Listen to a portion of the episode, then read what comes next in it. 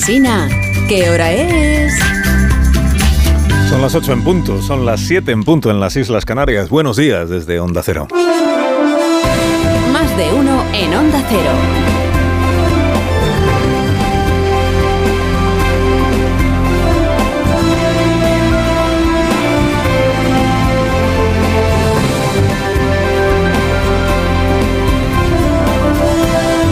Como están, bienvenidos a una nueva mañana de radio. Estamos estrenando el 18 de septiembre de 2023. Estamos iniciando la última semana del verano, porque seguimos en verano. Aunque haga días ya que no lo parece, ¿no? Venga a caer agua, venga lluvia, venga cielos cubiertos. El sol ha sido secuestrado. Así que hoy habrá que empujar las nubes, habrá que apartar las nubes a manotazos para que el alma de Pepe Domingo pueda sacudirse por fin la lluvia que tantas veces la empapó, desmoronándola.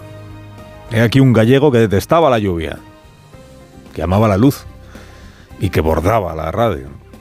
Que detestaba la lluvia lo contó aquí en, en el mes de enero del año pasado. Bueno, este es el segundo día, usted ya lo sabrá, segundo día de orfandad para las dos familias de Pepe Domingo Castaño, la familia que forman Tere, eh, sus hijos, los nietos, su legión de hermanos, familia numerosísima, y para su familia de la radio, de la radio que también es numerosa en, miembros y en afectos. Y vaya desde aquí el aliento de esta otra familia que formamos los madrugadores de Onda Cero para la familia de Pepe Domingo. El año pasado les decía estuvo en este programa para presentarnos su libro de, de vivencias. Lo pasamos bien, lo pasamos bien. Con Pepe en un estudio de radio, lo difícil era pasarlo mal, entiéndame. Y nos contó, nos contó, por ejemplo, que él creía en la predestinación. Y que por eso siempre supo que sería locutor de radio.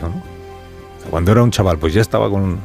Nos contó cómo fue su primera vez, o sea, la primera vez que cruzó el umbral de una emisora de radio, creyendo que se encontraría con un lugar luminoso de, cristales relucientes, de micrófonos maravillosos por todas partes, y se encontró con lo que se encontró, pues, con un salón de paredes desconchadas, de humedad, en penumbra, con un piano cubierto de polvo, una señora mayor que hacía calceta mientras ponía los discos y los presentaba de mala gana, en fin. Si la vocación sobrevivió a aquel tremendo chasco inicial, es que en efecto estaba predestinado. ¿no? Y si se puso delante del micrófono por primera vez con 18 años y ha dejado el micrófono, y no por propia voluntad, con 80, estamos quizá ante el radiofonista más duradero que ha dado España desde los 18 hasta los 80. Un día, tras otro día, tras otro día, tras otro día, tras otro día. Y cuando te quieres dar cuenta, llevas 70 y 62, 62 años de, de oficio radiofónico. 62 años de oficio casi casi religioso. En el templo de la comunicación, que es un estudio de radio, y habiéndote convertido por aclamación de los tuyos en el Papa. El Papa en la COPE, Pepe. Más alto no puede llegar un cristiano. Bueno, lo más alto es esto de ahora, que es el cielo. Al cielo ha llegado la jarana, envuelta en versos y en música popular. Al cielo, que lo tengan presente allí arriba, al cielo ha llegado la publicidad radiofónica. O sea, en nada estarán cantando a coro los lemas comerciales que el recién llegado lleva consigo, ¿no? Dios se va a hartar de contratar patrocinios, ya lo verá. Pepe Domingo Castaño, descansa en paz, uno de los padres fundadores de este medio nuestro. Dentro de nueve días, Alberto Núñez Feijóo emulará a Pedro Sánchez. Concurrirá a una investidura sabiendo que la tiene perdida.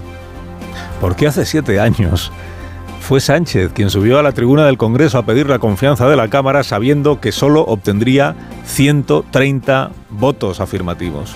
130 diputados de los 350 del Congreso de los Diputados.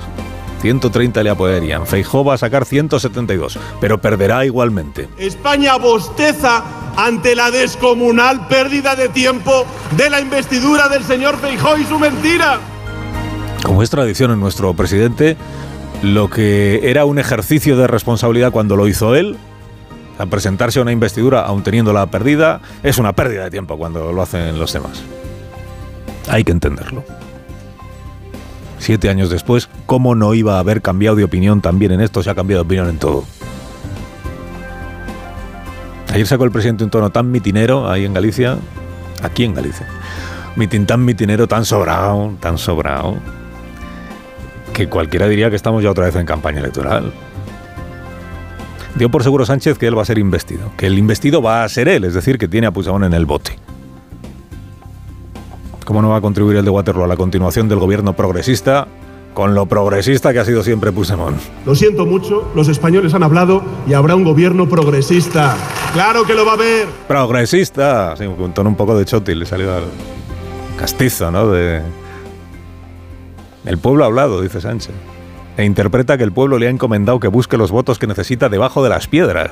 Como le dijo el líder entregado, el líder del, Partido Socialista de Galicia, el PSDG, de tú haz lo que tengas que hacer, Pedro, da igual, lo que sea.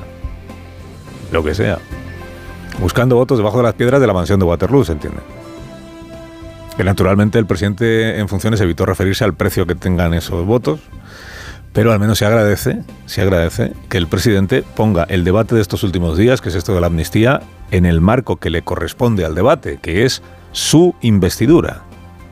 Los votos que necesita para ser investido porque se quedó corto en el apoyo social de las últimas elecciones generales. Porque si no, ¿de qué íbamos a estar hablando de una amnistía? Si no, ¿de qué? Dice, no, se ha producido una oportunidad.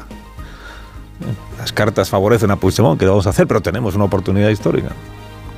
La amnistía es la... ¿Cómo será la cosa? Que el PP ha convocado un mitin el próximo fin de semana contra la posible amnistía y Sánchez lo considera un mitin contra su investidura. O sea, verde y con asas, la amnistía es su investidura. Van a hacer una concentración, una manifestación. Bueno, yo no sé exactamente qué es lo que van a hacer el próximo fin de semana para manifestarse en contra de la investidura del Partido Socialista. O sea, de la amnistía. Porque todo es lo mismo en la cabeza del presidente.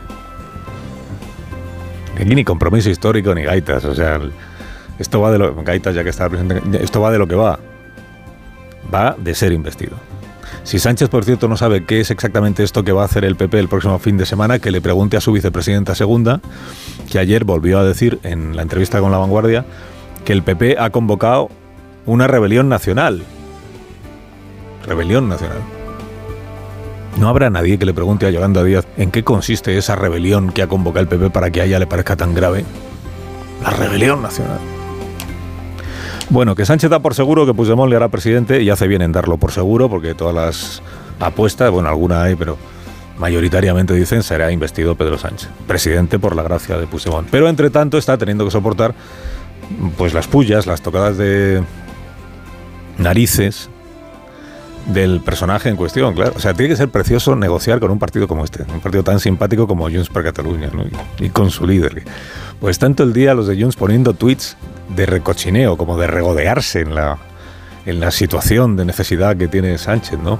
Que nosotros cobramos por adelantado, que esperen sentados a que renunciemos a la unilateralidad, que demuestre mañana martes Pedro Sánchez lo mucho que lidera Europa con lo de las lenguas y el catalán. Y esto de ayer de Puigdemont, que dice, a ver si nos entendemos, las condiciones no las pone el que pide ayuda.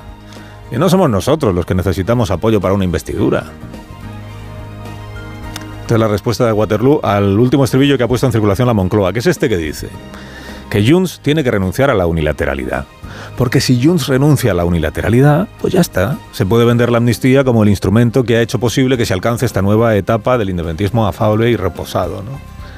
Es que han renunciado a la, unilateralidad, como no les vamos a amnistiar? Dijo ayer Laura Borràs, que es la presidenta de, de Junts. Dijo, lo de renunciar a la unilateralidad es lo que hizo Esquerra a cambio de nada. Tranquilos que no somos nosotros. O sea, debe ser delicioso negociar con este talante enfrente. A Yolanda Díaz de Puigdemont, vicepresidenta segunda, le preguntaron también en La Vanguardia por su reunión con Puigdemont en Bruselas y respondió que ella no va a contar nada de lo que ha hablado con él. Pues estupendo. Viva la claridad, viva la transparencia. ¿Cuántas de las cosas que se dijeron ambos no conviene que sean conocidas por la opinión pública? ¿Cuántas? ¿Cuáles? ¿Y por qué? Lleva una trayectoria del partido Sumar de opacidad absoluta. Es un partido recién nacido como tal partido. ¿eh? de opacidad absoluta sobre en qué anda y sobre cómo se toman ahí dentro las decisiones en sumar, que cualquiera diría que luego se emociona evocando el 15M, que era aquello de la transparencia, la participación, las asambleas. Aquí lo decide Yolanda. Y dice, son 15 partidos, sí, pues serán 15, pero Alecciona en la entrevista la señora Díaz a Felipe González, porque ella se ha estudiado el proceso constituyente, no como Felipe, que solo estuvo allí. Censura a Feijó por no trabajar para ser investido, ella que se negó a sentarse con él 10 minutos.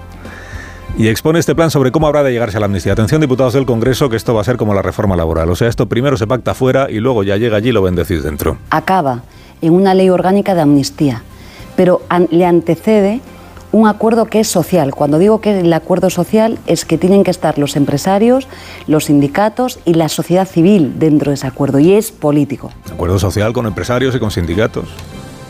Si están los empresarios y los sindicatos a favor de la amnistía, pues toda España tiene que estar a favor de la amnistía. Para la vicepresidenta, la sociedad se ve que son la patronal y los sindicatos, la sociedad civil. A ver, la representación de la sociedad española está donde está, que es en el Congreso de los Diputados.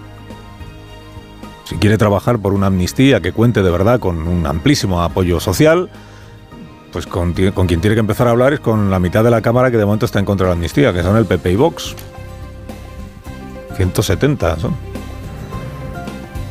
No vaya a parecer que se puede proclamar que la amnistía tiene a todo el país detrás, aunque medio parlamento se oponga, porque la aplauden Álvarez y Sordo, o sea, UGT y comisiones obreras. Es que si los sindicatos están a favor, pues ya toda España está a favor.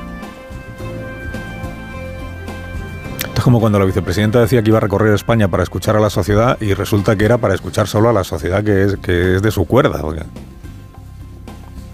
Pero he estudiado tanto el tema de la amnistía ya, Yolanda Díaz, y eso que no lleva el tema en su programa, que hoy está en condiciones de enseñarnos también a Felipe que hay tres tipos de amnistía. Mira. Las amnistías, ¿no? Que, que facilitan el tránsito, el cambio de régimen político.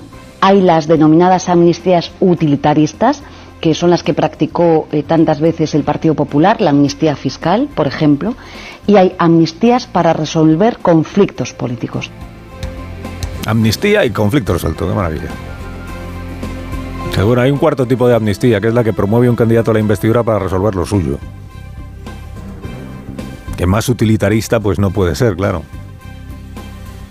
El candidato a la investidura y la candidata a la vice-investidura. Porque sin Puigdemont tampoco hay vicepresidenta segunda. Carlos Alsina en Onda Cero.